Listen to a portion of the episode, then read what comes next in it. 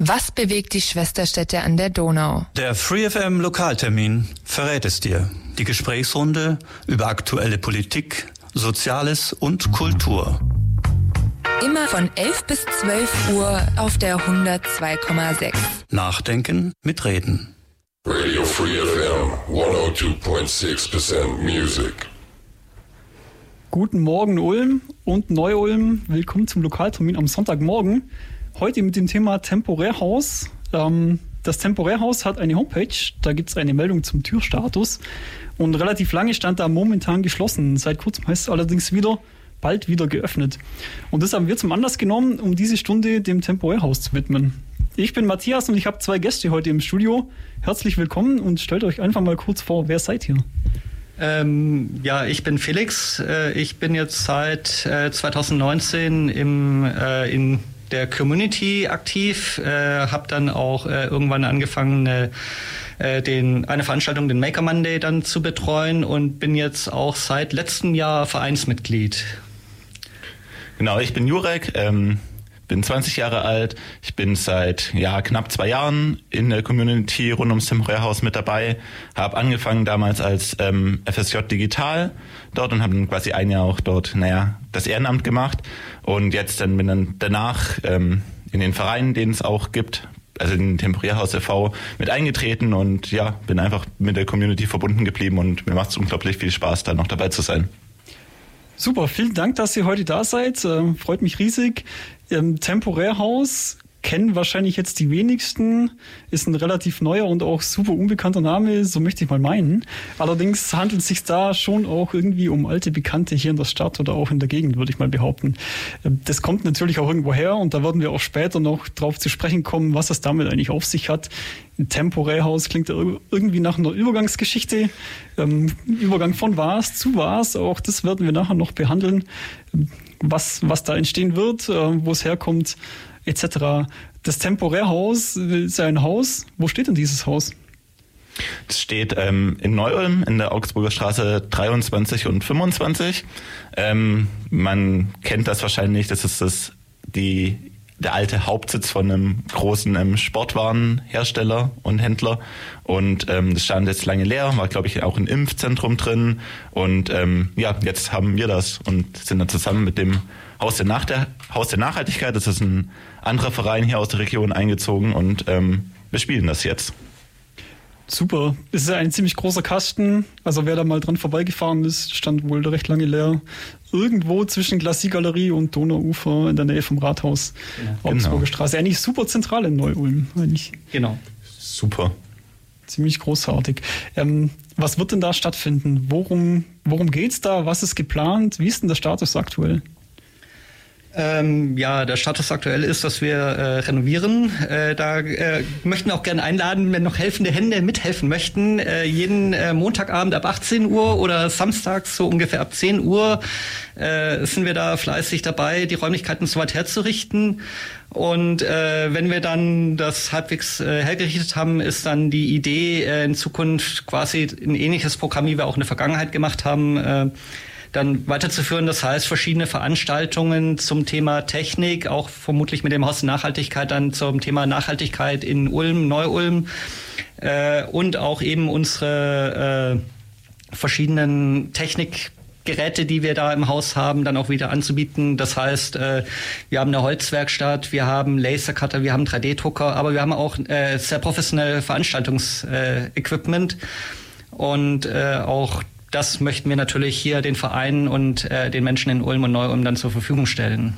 Ja, wir kommen, wir kommen aus so einer ähm, Hacking-Bubble eigentlich her. Also Hacking, da denken vielleicht viele irgendwie an dieses Böse, so ähm, ja, junge Erwachsene, vor allem Männer, die irgendwie im Keller hocken und irgendwie mit so Kapuzenpulli und dann rattern da irgendwie Neon irgendwelche Zahlen über den Bildschirm und plötzlich trinkt man irgendwelche Systeme ein. Also so läuft es bei uns nicht ab, sondern wir sitzen dann halt darum, irgendwie überall blinken bunte Lichter, Menschen sitzen halt auf irgendwie, auf irgendwelchen Sitzdecken rum, haben einen Laptop auf dem Schoß und programmieren irgendwas und Hacking ist jetzt auch nicht nur irgendwie dieses invasive Eindringen in fremde Systeme, sondern bedeutet für uns einfach ein kreativer Umgang mit Technik. Also Technik so zu verwenden, wie sie eigentlich nicht gedacht war. Und wir, also wir schauen uns einfach verschiedene Technik, verschiedene Geräte, die wir halt irgendwo finden, schauen wir uns kreativ an, probieren die zu verstehen, probieren zu verstehen, wie man die vielleicht anders verwenden kann, wie wir die verwenden können, sodass es uns viel Spaß macht. Also der Spaß steht ganz klar im Mittelpunkt. Und ähm, ja, da sammelt sich dann halt Know-how an und das verwenden natürlich einerseits wir, um irgendwie halt ja, für uns coole Sachen zu machen, aber wir wollen dieses Know-how, dieses technische Know-how, dieses Know-how über Geräte, wie du schon gesagt hast, über 3D-Drucker, über Lasercutter und, und, und, wollen wir natürlich auch gerne weitergeben und halt anderen Leuten das mitgeben, dass wenn Leute sagen, hey, ich möchte gerne das und das basteln, ich möchte gerne eine eigene Lampe haben, die irgendwie mit einem Schiffsrad oder whatever angetrieben wird, an- und ausgeschaltet wird, so, dann sagen wir, ja, okay, cool, klar, komm vorbei, hier hast du irgendwie die Maschinen, eine Säge, was auch immer und wir können dir vielleicht ein bisschen helfen, wie du das machen kannst. Also wir haben zum Beispiel eine Holzwerkstatt, wir haben ja ganz viel in diesem Making-Bereich und äh, dann am Ende soll die Möglichkeit weiter entstehen, dass du dieses Ding, was du gerne hättest, auch selber bauen kannst. Und ja, dafür stellen wir die Räumlichkeiten und die Möglichkeiten zur Verfügung. Auf der Homepage heißt es ja auch ähm, Experimentierfeld für die Welt von morgen, wenn ich das jetzt noch richtig im Kopf habe. Also tatsächlich äh, ein Ort, wo die Leute einfach mal machen können und man sieht mal, was dabei rauskommt für morgen. Genau. Äh, vielleicht auch ähm, ein paar konkrete Beispiele, was wir in der Vergangenheit auch schon äh, gemacht haben, äh, wo wir wirklich äh, unsere Expertise dann äh, einbringen konnten. Ähm, wir haben äh, eine Zusammenarbeit mit, der, äh, mit den äh, Münsterbaumeistern hier in Ulm, ähm, wo wir verschiedene Sensoren angebracht haben und dann äh, die Münsterbaumeister quasi über die Zeit die Risse im Münster beobachten können. Und ähm, da haben wir äh, zumindest eine gewisse Expertise mitgeliefert. Äh, und äh, das ist natürlich für die eine äh, wichtige Erkenntnis, äh, wie sich so das Gemäuer im Laufe der Zeit äh, entwickelt. Und wir haben auch mit dem ADFC schon verschiedene Kooperationen gemacht. Äh, Gerade aktuell läuft eine, ähm, da werden verschiedene Sensoren von uns wurden 3D gedruckt. Ähm, dass die äh, Fahrradfahrer messen können, in welchem Abstand Autos an ihnen vorbeifahren. Und die Idee ist dann darüber dann potenzielle Unfallschwerpunkte zum Beispiel in Ulm und Neu-Ulm dann äh, zu erkennen. Also wir nutzen quasi die Technik und bieten anderen Menschen, die zwar vielleicht eine tolle kreative Idee haben und äh, aber denen einfach das Wissen fehlt, diese Technik umzusetzen, äh, dann die Möglichkeit, äh, ihre Kreativität, ihre Idee wahr werden zu lassen es gibt Material und es gibt Leute, wenn ich, genau. wenn ich das richtig verstanden habe. Genau. Ähm, und auch, ja, wie, wie ihr es eben schon sagtet, Hacker hat irgendwie so den, den negativen Touch. Das sind, das sind diese Typen, die meine Kontodaten klauen, ja. die das, die Homepage vom Landratsamt lahmlegen, aber es ist, äh, denke ich, weit gefehlt. Ähm, wenn ihr von wir redet und von dem Verein, Wen geht's denn da? Was, was sind das für Leute? Ich meine, was ist der typische, das typische Mitglied des Temporärhausvereins?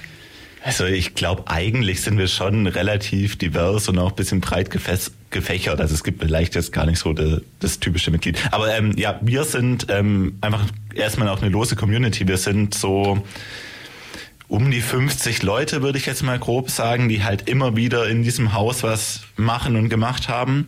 Und ja, es gibt diesen Verein, da sind wir jetzt, glaube ich, um die 40 MitgliederInnen, aber das die Verein ist mehr so halt irgendwann mal entstanden, weil es notwendig war, weil halt es sehr sinnvoll ist, einen Verein zu haben, irgendwas, was rechtlich was machen kann, dass man nicht immer nur als Einzelperson agiert.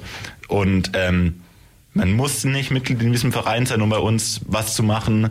Musste man auch nie und das ist uns ganz wichtig. Das Haus soll offen sein. Alle Leute sollen irgendwie mal vorbeikommen können und Zeug machen können. Und der Verein, den gibt's halt. Der ist für uns eigentlich gar nicht so wichtig. Und ja, wenn wir jetzt irgendwie sagen wollen, wer so ein typisches Mitglied ist. Ähm, ja, wahrscheinlich, ich glaube, wir haben so einen Altersschnitt, der liegt bei so um die 30 Jahre, vielleicht ein bisschen drüber. Es gibt ähm, Studierende, es gibt auch manchmal noch SchülerInnen, aber es gibt auch RentnerInnen, die halt vorbeikommen und Zeug machen, die halt irgendwie gesagt haben, hey, ich bin jetzt in Rente, ich möchte jetzt irgendwie noch was Cooles anderes machen. Und dann sind, sind die bei uns aufgeschlagen und sind total, mit total viel Energie dabei und bringen nochmal eine komplett andere Perspektive rein. Und äh, ja, man kommt halt so ein bisschen aus dieser Tech-Szene oder dieser IT-Szene, da sind natürlich schon mehr Männer oder männliche Personen unterwegs. Ähm, aber ich glaube, wir sind da eigentlich, also es gibt bei uns viele queere Personen auch weibliche Personen und wir bieten, also ähm, paar weibliche Personen bieten wir uns auch extra ähm, den, die Gruppe quasi Frauen und Computerkram an, wo es eben speziell darum geht, einen Safe Space zu schaffen für äh, ja, weibliche Personen, dass die eben mal ohne diese ganzen stereotypischen Vorurteile da ankommen können und ähm, auch mit diesem, dieser Technik in Berührung kommen können. Frauen- und Computerkram, ich habe es auf der Homepage gesehen, abgekürzt, fuck. Ja, da haben die sich selber ausgesucht. Also ich glaube, können wir es auch, also ja. Warum denn auch nicht? Ähm, wenn man das äh, ja so ein bisschen anschaut, Frauen und, Frauen und Computerkram, ich kann mich erinnern, an der Uni Ulm gab es mal eine Gruppe, die hat sich explizit damit beschäftigt, Frauen fürs Informatikstudium ähm, zu begeistern, waren da auch an Schulen unterwegs. Gibt es da auch Leute, die bei euch aktiv sind? Beziehungsweise wie ist denn die Verbindung hier zur Uni und zu, zur Informatik an der Uni auch? Ähm, ja, äh, die, die Verbindung äh, ist eigentlich historisch auch gewachsen. Ähm, wir haben, äh, also ursprünglich ähm, äh, fing das Ganze an mit einer äh, Gruppe an der Universität Ulm, die äh, sich eben regelmäßig getroffen hat und äh, sich mit offenen Daten beschäftigt hat. Also die einfach mal geschaut hat, okay, wir haben hier irgendwie eine Schnittstelle von der Deutschen Bahn, die zwar nicht offiziell dokumentiert ist, aber wie können wir die vielleicht nutzen, um uns eine äh, eigene Fahrplan-App dann zu äh, basteln? Oder generell einfach die offene Daten nutzen wollte, um äh, damit ähm, Anzeigen für die Uni dann zum Beispiel, äh, also Monitore für die Uni dann äh, zu bauen.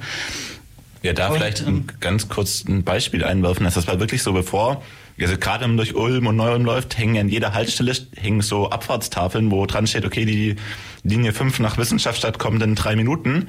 Die gab es ja früher noch gar nicht, als unsere Gruppe angefangen hat. Und an der Uni gab es das damals auch nicht. Und quasi dann haben, also gut, nicht, also nicht ich und du, wir waren damals ja noch nicht dabei, aber halt Leute aus unserer Community haben damals äh, Fernseher, also Bild, große Bildschirme, in der Uni aufgehängt und da war es gebaut, sodass, wenn man quasi in der Uni noch drin stand, konnte man schauen, wann der Bus kommt. Und das hat die SWU nicht gemacht, also das, das gab es einfach nicht an den Haltestellen, das gab es nirgendwo, es gab es auch nicht wirklich gut im Internet. Aber wir haben es halt einfach mal gebaut und quasi dann der kompletten Uni damals zur Verfügung gestellt.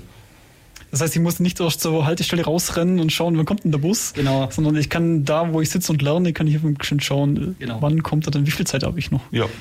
Das ist eigentlich äh, ja großartig, auf großartige Weise den DIY-Gedanken umgesetzt. Und man, man sagt ja auch immer, Daten gibt es mittlerweile mehr als genug auf der Welt, auch hier in Ulm. Man muss sie nur irgendwie zugänglich machen.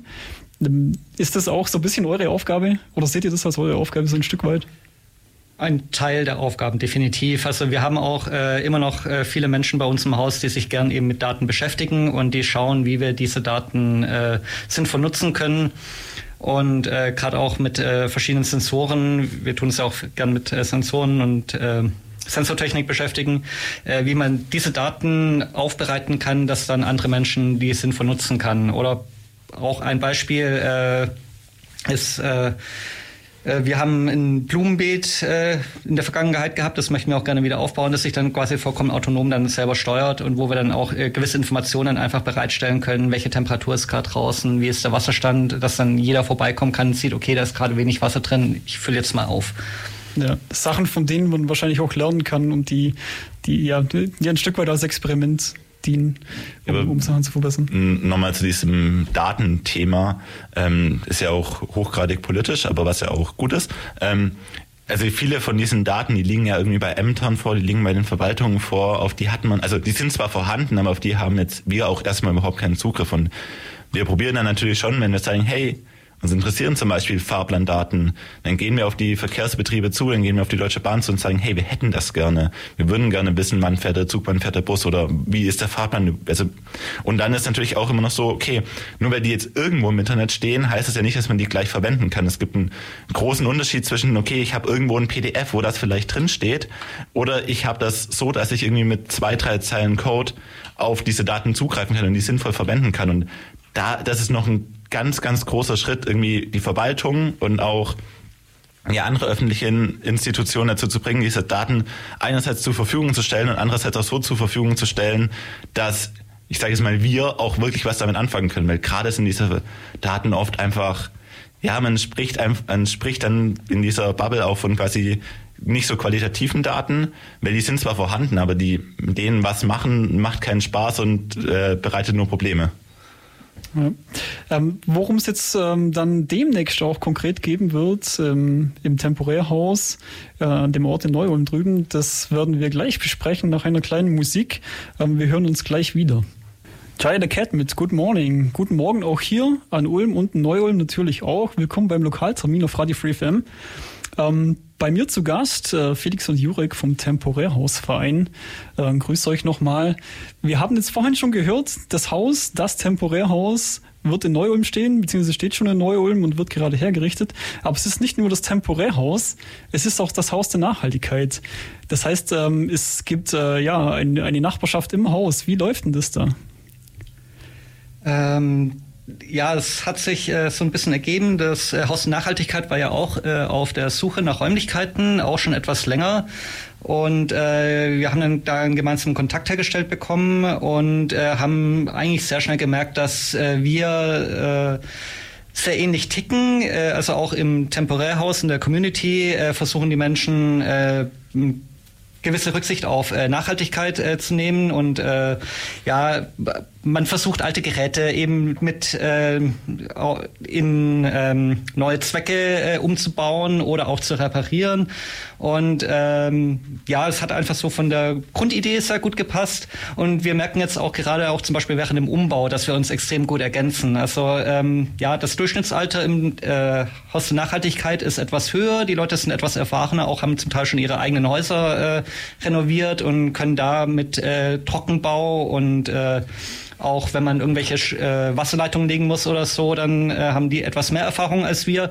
Äh, umgekehrt konnten wir jetzt aber innerhalb von ein paar Tagen ein flächendeckendes WLAN dann im Gebäude äh, dann ähm, ausrollen, um einfach äh, die Infrastruktur, die technische Infrastruktur da sehr schnell zur Verfügung zu stellen. Und ja, es ist eine ähm, sehr spannende Ergänzung von beiden Vereinen und äh, ich denke mal, das wird sich auch in Zukunft äh, noch durch äh, hoffentlich coole Projekte dann äh, manifestieren.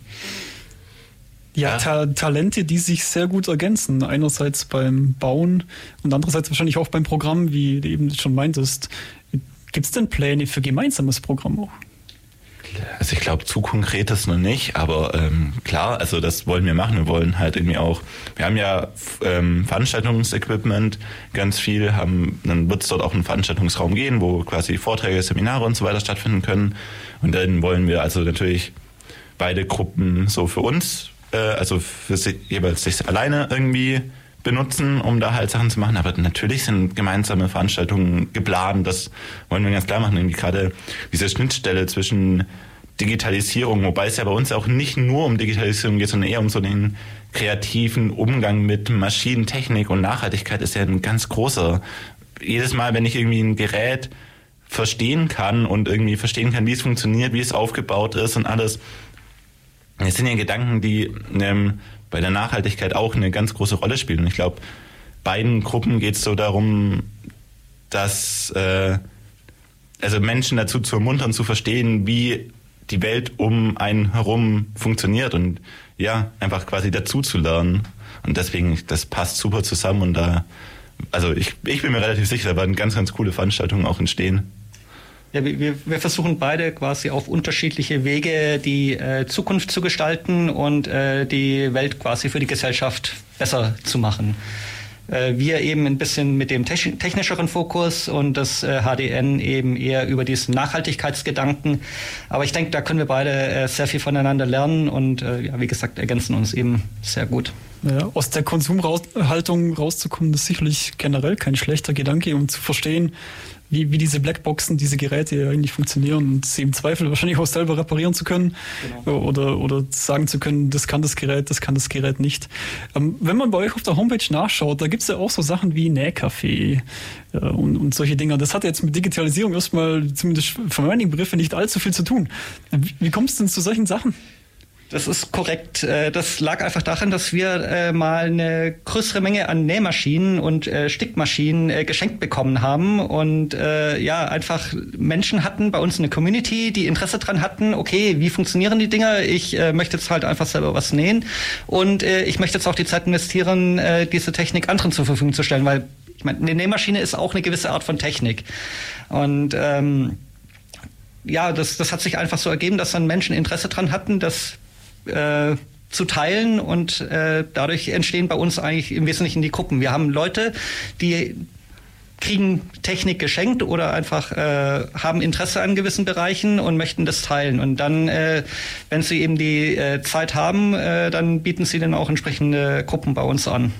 Ja, wenn man einfach irgendwie was kreativ herstellen möchte, dann klar kann man das mit Holz, kann man das mit Stahl oder auch 3D-gedruckten, also Plastik machen, aber natürlich auch irgendwie mit Stoff, mit selbstgestrickten, mit gehäkelten, was auch immer. Also natürlich, das passt super zu uns, einfach auch diese ähm, ja, Sachen zu machen, mit denen man was herstellen kann, wo man selber irgendwie damit experimentiert, sich überlegen kann, wie kann man mit dem Stoff umgehen, was kann man, wie kann man nähen, was sind die Möglichkeiten. Deswegen das passt super zu uns. Also alles, was irgendwie was herstellt, womit man was machen kann. Und das halt ist noch so absurd. Wir haben Strickmaschinen, die so 40, 50 Jahre alt sind, die wir halt irgendwie noch bespielen, weil es irgendwie cool ist. Also ja, es passt, passt total zu uns. Aber Vielleicht auch so eine nette Anekdote. Ähm, die, wir waren ja früher enger mit der Stadt Ulm verbunden und da hatten wir ja irgendwann angefangen, eine Holzwerkstatt einzurichten und bei der Stadt war es so, hä, ihr seid doch digitale Menschen, ihr sitzt doch quasi vorm Laptop, wieso braucht ihr eine Holzwerkstatt? Aber es war für uns relativ klar, hey, ähm, alles, was wir machen, das besteht nicht nur aus Code am Computer, sondern das besteht halt, besteht halt auch aus Knöpfen, aus Schaltern, da braucht man mal einen Bildschirm. Das Ganze muss natürlich halt irgendwie eine coole, ja, coole Fassung, Konsole, was auch immer rein. Deswegen eine Holzwerkstatt. Und dann haben wir halt irgendwann auch angefangen, unsere eigenen Tische, unsere eigenen Stühlchen zu machen. Und ähm, es hat alles diese Selbstwahrnehmung, hey, da entsteht cooles Zeug, wir können irgendwas Cooles machen, dieser DIY-Gedanke, wie du ihn vorher auch schon genannt hast, das passt alles zu uns. Mhm. Wahrscheinlich sicherlich, also, also auch nicht verkehrt, was den Umbau angeht. Vielleicht mal zum Gebäude selber, ein ehemaliges Sportgeschäft. Gibt es da eigentlich sehr viel zu tun, um das zu einem, ich sag mal, Makerspace oder Experimentierfeld umzubauen? Muss, muss man da viel machen? Muss man da Wände einreißen oder neue Wände bauen? Oder wie, wie aufwendig ist das Ganze? Ähm, sagen wir es so, dadurch, dass das Gebäude ja ähm, mittelfristig abgerissen werden soll, versuchen wir natürlich die Aufwände zu reduzieren. Äh, ich glaube, wenn wir jetzt äh, wüssten, das würde für 10, 15, 20 Jahre äh, in dem Gebäude sein, äh, würden wir ganz anders rangehen. So versuchen wir natürlich ähm, viel streichen, äh, ein paar Trockenbauwände mit einziehen, um die Räumlichkeiten noch so ein bisschen äh, abzutrennen. Aber wir versuchen das Gebäude eigentlich so im Wesentlichen zu erhalten, wie es momentan steht.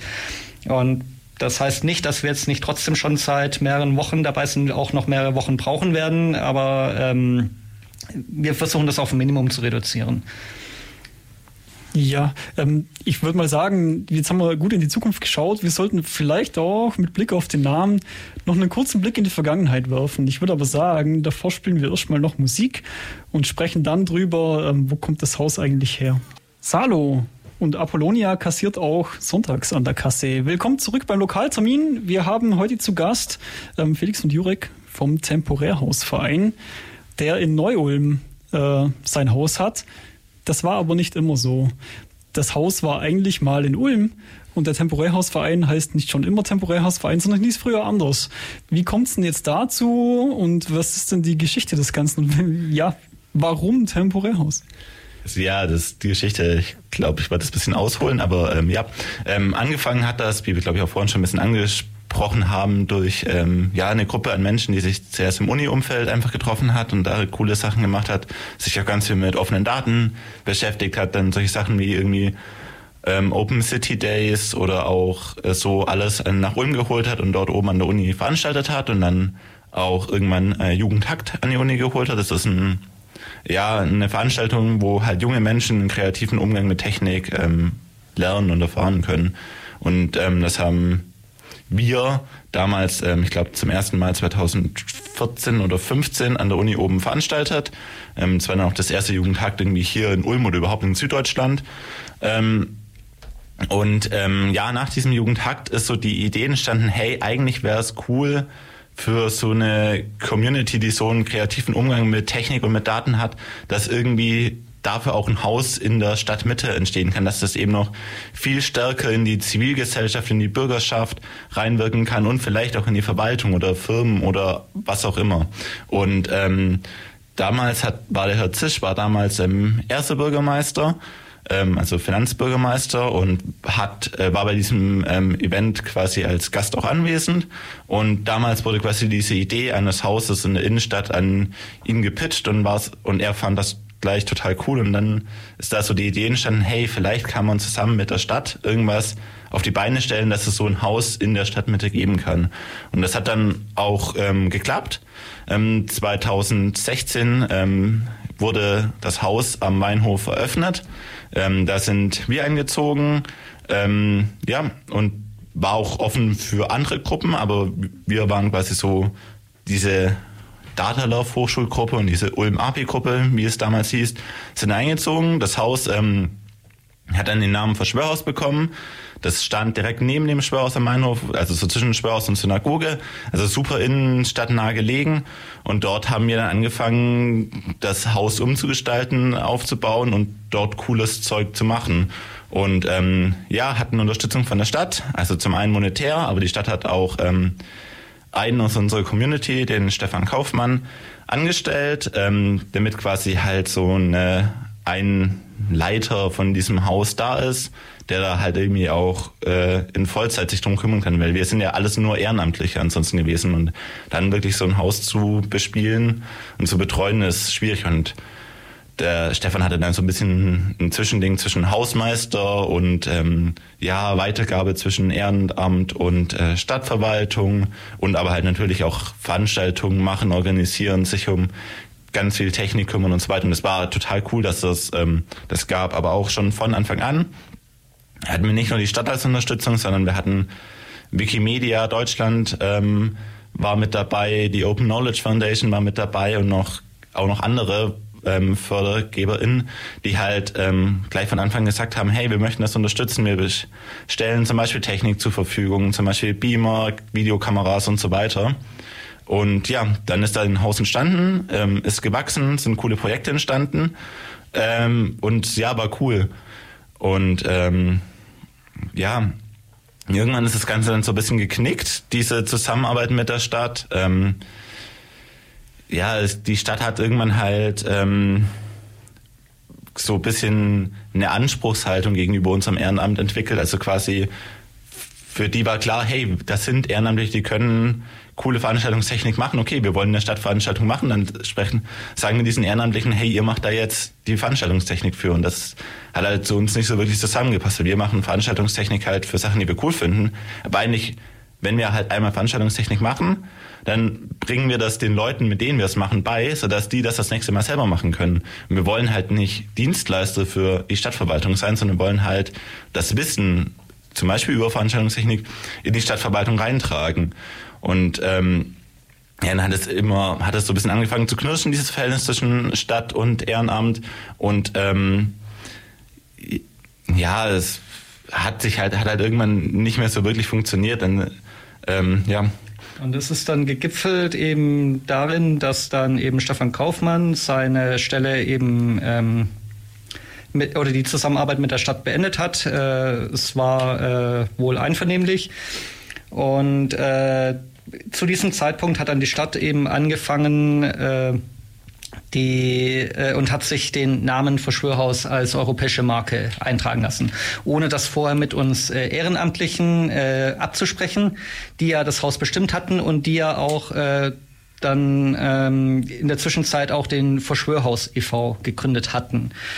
Ähm, Genau, und äh, das ist natürlich bei den Ehrenamtlichen nicht unbedingt gut angekommen, wie man sich vorstellen kann. Man bespielt da das Haus, man äh, gründet einen Verein mit diesem Namen und plötzlich kommt die Stadt und äh, tut sich dann diesen Namen als äh, Marke eintragen lassen. Ähm, der Verein hat dann Widerspruch eingelegt. Äh, das Ganze ist dann auch vor Gericht gegangen und ähm, ja, der Verein hat dann äh, im Ende verloren.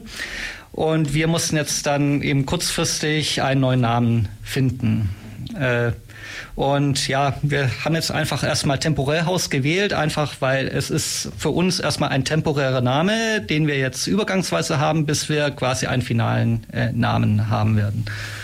Ja, um es noch ähm, vielleicht trotzdem, warum haben wir nicht nur, also wir haben ja einen Namen geändert, aber wir sind ja trotzdem irgendwie aus diesem alten Haus bei der Stadt raus, um jetzt vielleicht die Geschichte noch fertig zu erzählen.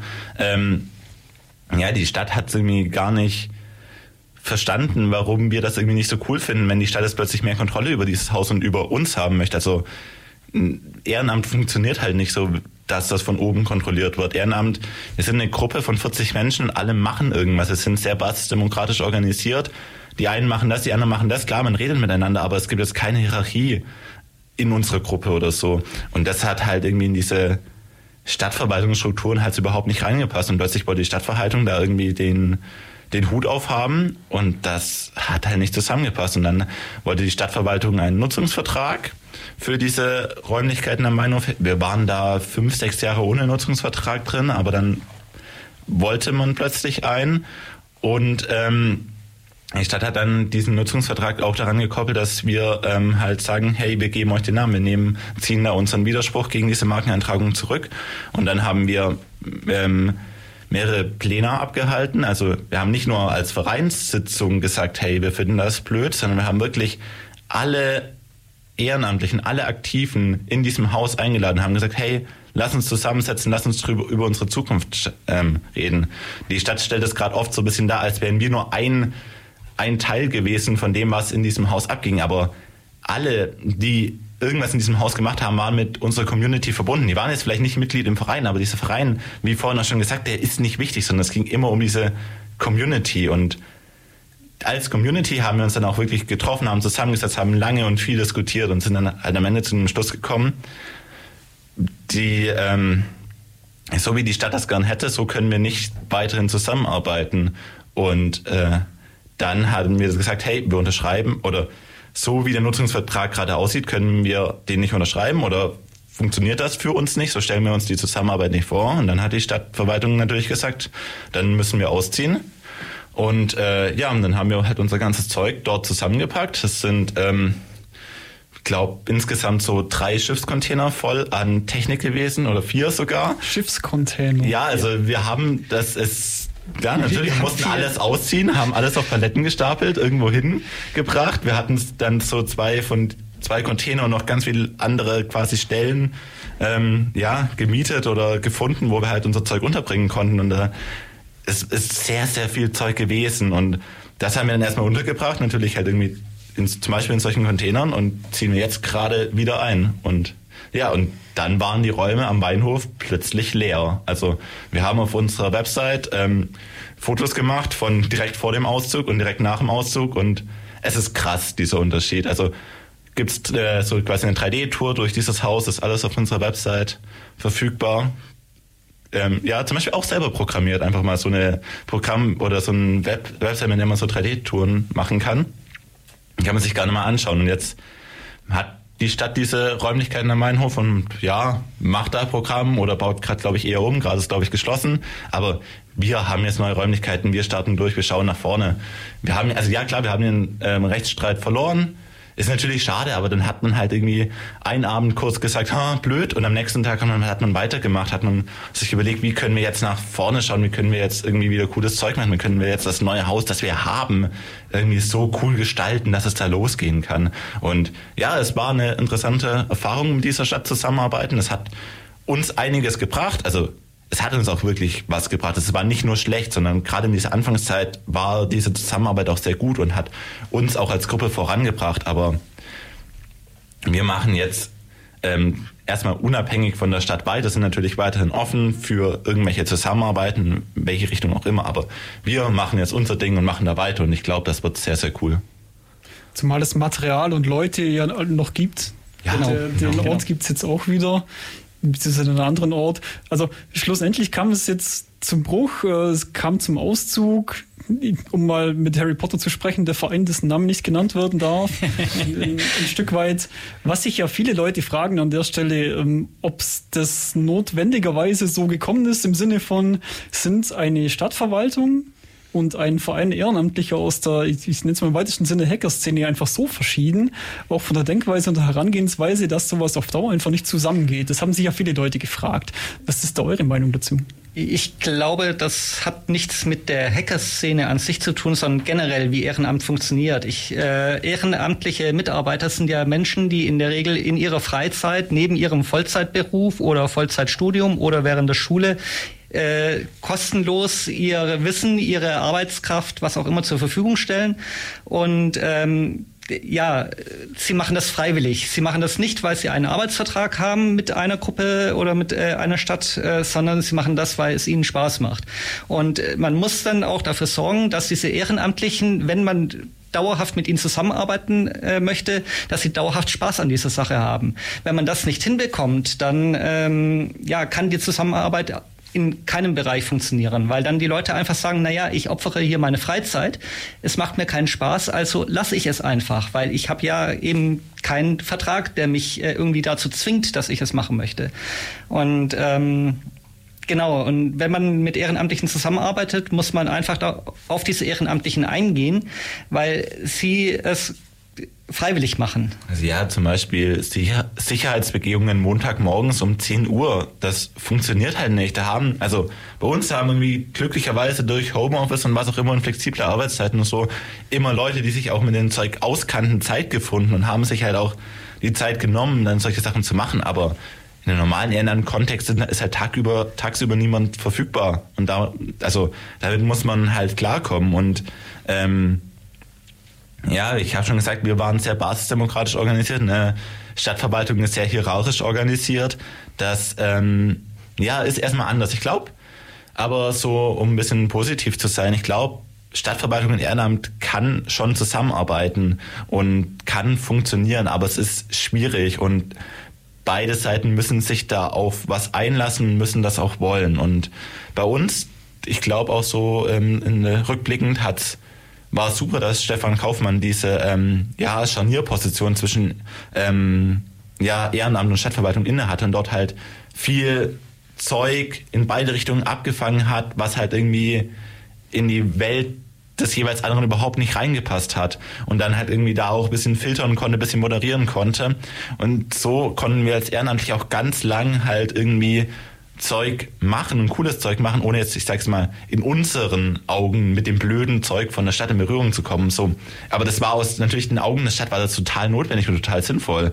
Und ähm, genauso ist die Stadt vielleicht auch nicht mit allem, was halt uns beschäftigt, in Verbindung gekommen, weil sich Stefan um ganz viel Zeug da gekümmert hat. Und ja, sowas brauchst du. Wenn das plötzlich nicht mehr funktioniert und wenn halt irgendwie diese ja, Moderation zwischen Stadtverwaltung und Ehrenamt schief geht, dann wird es sehr schwierig. Und ich glaube auch, ein ganz wichtiger Punkt ist, man darf nie wirklich Forder, also wirklich Forderungen ans Ehrenamt stellen, sondern das muss alles vom Ehrenamt aus passieren. So, also klar, wir wollen irgendwie auch eine Verbindlichkeit herstellen, indem wir zum Beispiel sagen, hey, wir haben jeden Montag geöffnet oder so.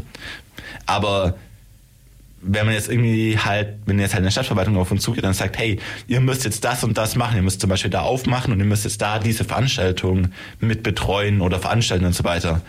Ja, wenn Leute von uns Bock drauf haben, machen wir das, aber wenn halt plötzlich Leute von uns keinen Bock drauf haben, dann kann man uns nicht dazu zwingen und dann wird es auch sehr schnell halt wird die Atmosphäre so, dass wir das halt auch nicht mehr machen wollen und dann entstehen, also dann finden halt die Veranstaltungen plötzlich nicht statt und dann stirbt so ein Projekt.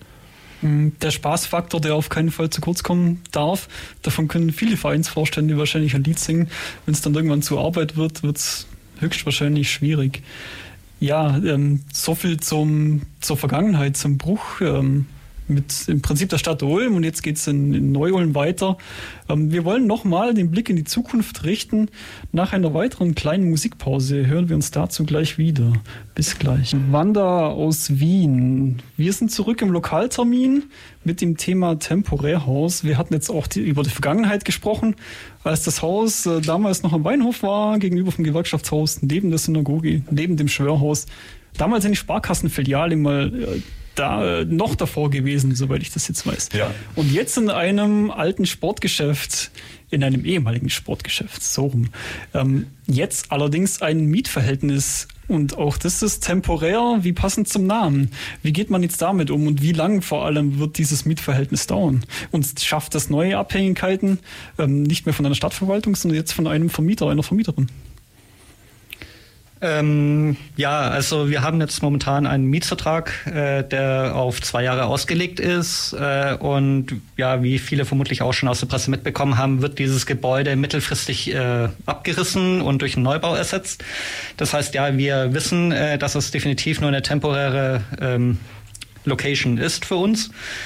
Ähm, ja, wir, wir machen jetzt das Beste draus. Wir, wie gesagt, wir versuchen die Renovierungen auf ein Minimum zu reduzieren und so schnell wie möglich unser Programm wieder äh, zum Laufen zu bekommen. Ähm, und solange wie möglich Spaß da drin zu haben. Äh, Ja, Abhängigkeiten äh, hast du ja angesprochen. Ähm, klar, äh, wir sind jetzt momentan, äh, werden wir gefördert äh, von der Wikimedia, die im Wesentlichen unsere äh, äh, Miete bezahlt. Ähm, da hatten wir aber auch in der Vergangenheit schon äh, ja, relativ gute Kontakte. Und äh, wie Jurik auch schon gesagt hat, wir hatten von Anfang an eigentlich auch eine Förderung, dass die uns mit Beamern und mit äh, Kameras und äh, technischer Ausstattung ähm, ja, unterstützt haben und eben so begeistert waren auch von dieser Idee, dass wir jetzt wieder Menschen diese Technik zur Verfügung stellen möchten und auch gerade die Kooperation mit dem Haus Nachhaltigkeit äh, hat äh, so gut eingeschlagen, dass sie sich jetzt eben bereit erklärt haben, uns die Miete zu äh, übernehmen. Ähm, ja, wir versuchen so lange wie möglich das Haus zu bespielen. Äh, momentan äh, ist angedacht, dass es vermutlich drei, vier, vielleicht auch fünf Jahre geht, weil so ein Neubau muss ja auch geplant und genehmigt werden. Ähm, aber wir schauen einfach, wie lange wir da drin Spaß haben können. Ja, und wegen Abhängigkeiten, ich glaube, haben ähm, mit ähm, der Maklerfirma ein sehr gutes Angebot und einen sehr guten ähm, ja, Mietvertrag hinbekommen. Also der, wir haben halt, die haben, äh, die haben das schon so gemacht. Wir sind zwei äh, gemeinnützige und ehrenamtliche Vereine und dementsprechend fällt die Miete auch jetzt, sage ich mal, für den Ort auch deutlich, also sehr gering aus und das ist natürlich auch sehr gut für uns. Aber ja, mein Abhängigkeiten im Mietverhältnis ähm, gibt's überall, gibt's egal ob privat oder mit, ähm, mit einem Verein. Ähm, ja, ich meine, da können Knackpunkte entstehen, aber ich glaube, gerade sind wir da eigentlich relativ guter Dinge, dass das gut läuft. Äh, ist schon so dieses Ding, wir haben das gemietet wir machen das unser Zeug und solange jetzt nichts irgendwie sehr Schlimmes ist, solange jetzt, keine Ahnung, nicht irgendwie plötzlich der AfD-Parteitag oder so drin stattfindet, hat da, glaube ich, auch niemand ein Problem. Und das wird auch von unserer Seite da definitiv nicht stattfinden. So, deswegen, äh, ja, ich glaube, das passt erstmal. Ja, wir haben von beiden Seiten, sowohl von unseren Spendern als auch von äh, Vermieter, relativ viele Freiheiten, was die Gestaltung angeht. Der Blick geht also positiv nach vorne. Ähm, ihr habt die Finanzierung auch durch die Wikimedia angesprochen. Das ist ja, wenn ich das jetzt richtig auf die Kette bekomme, die Stiftung, die auch die Wikipedia betreibt. Das ja. ist ja jetzt schon nicht irgendwer. Ja, genau, also, wie, also, wie kommt man denn dazu? Ähm, ja, also Wikimedia also ist zum einen die Stiftung hinter Wikipedia, aber auch hinter anderen Wiki-Projekten, Wikidata, Wiki, ähm, Wikicommons, was irgendwie um wo es um Bilder geht. Ähm, und ja, äh, der Wikimedia Deutschland geht ganz, ganz viel halt auch um diese freie Bereitstellung von Wissen. Und das passt ja mit dem, was wir auch vorhin über Open Data erzählt haben, sehr gut zusammen. Und die machen, also die Wikimedia ist ganz froh drum, wenn es irgendwo Ehrenamtliche gibt, die halt so Workshops zu solchen Themen wie offene Daten machen, die halt irgendwie so sagen, hey, schaut mal, so kann man Daten miteinander verknüpfen. Das ist ja genau Wikidata. Das ist eine riesige Datenbank. Und wenn es da irgendwie Workshops zu gibt, wo dann halt Ehrenamtliche sagen, hey, so kann man da Daten einfliegen, so kann man da Daten verknüpfen und das, ähm, ja, so macht man das, damit das dann am Ende auch wirklich nutzbar ist und was Cooles bei rauskommt. Und ja, da gibt es in unserer Community einfach dieses Wissen und diese ähm, ja, Erfahrung. ja, Erfahrung und deswegen können wir natürlich solche Workshops anbieten und dann sagt die Wikimedia Stiftung natürlich auch, hey, wir haben ein bisschen Geld und können da Leute unterstützen. Und dann, wenn ihr so solche Workshops macht und euch eh mit diesen Themen beschäftigt, dann unterstützen wir euch da auch. Und deswegen, ja, wir werden äh, ganz viele Workshops zum Thema offene Daten, Wikimedia, Wikipedia Wikicommons, Wikidata und so weiter werden wir, wird es auch in Zukunft bei uns geben. Ich glaube, das steht, das steht schon relativ sicher fest. Und ähm, ja, und dafür haben die gesagt, ähm, ihr macht das und dafür übernehmen wir quasi die Miete und fördern euch da. Ja, wir hatten auch zum Beispiel in der Vergangenheit dann einfach äh, Nachmittage oder Abende, wo dann Leute vorbeikommen konnten und wir dann gemeinsam die Wikipedia editiert haben und die Einträge über Ulm äh, ja, angepasst haben. Oder äh, man trifft sich gemeinsam an einem Samstag bei schönem Wetter und spaziert durch Ulm, macht einfach Fotos und äh, ergänzt dann die Wikipedia-Einträge von Ulm mit interessanten Fotos. Äh, also ähm, es ist dann wie wir vorhin auch erwähnt haben, nicht nur dieser reine Technikgedanke, sondern äh, es geht auch einfach mal durch die Natur spazieren und Fotos machen und die dann eben anderen zur Verfügung zu stellen. Äh, ja, und ähm, es hat jetzt nicht direkt was mit, mit, der, mit der Wikimedia zu tun, aber es gibt ähm, die OpenStreetMap, das ist quasi eine freie Weltkarte. Also es gibt ja Google Maps, kennt wahrscheinlich jeder, aber es gibt halt eben auch die OpenStreetMap, die man halt auch einfach so benutzen darf. Wo man, also man muss halt erwähnen, dass es von der OpenStreetMap ist, so als Lizenz, aber die darf man halt auch nicht, äh, also darf man halt sowohl kommerziell als auch nicht kommerziell, die darf man einfach nutzen. Die ist einfach erstmal auch für alle da.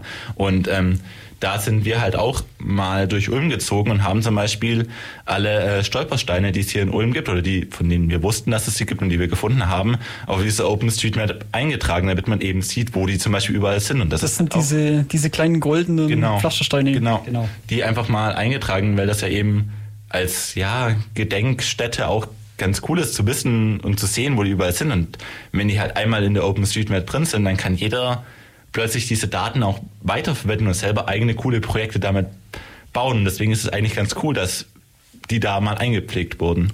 Ähm, noch eine Frage, die sich Außenstellen, wahrscheinlich auch oft stellen, wenn sie diese Sache äh, sich anschauen. Inwiefern hat denn die Community in Ulm ähm, auch Strahlkraft überregional, also wegen mir deutschlandweit?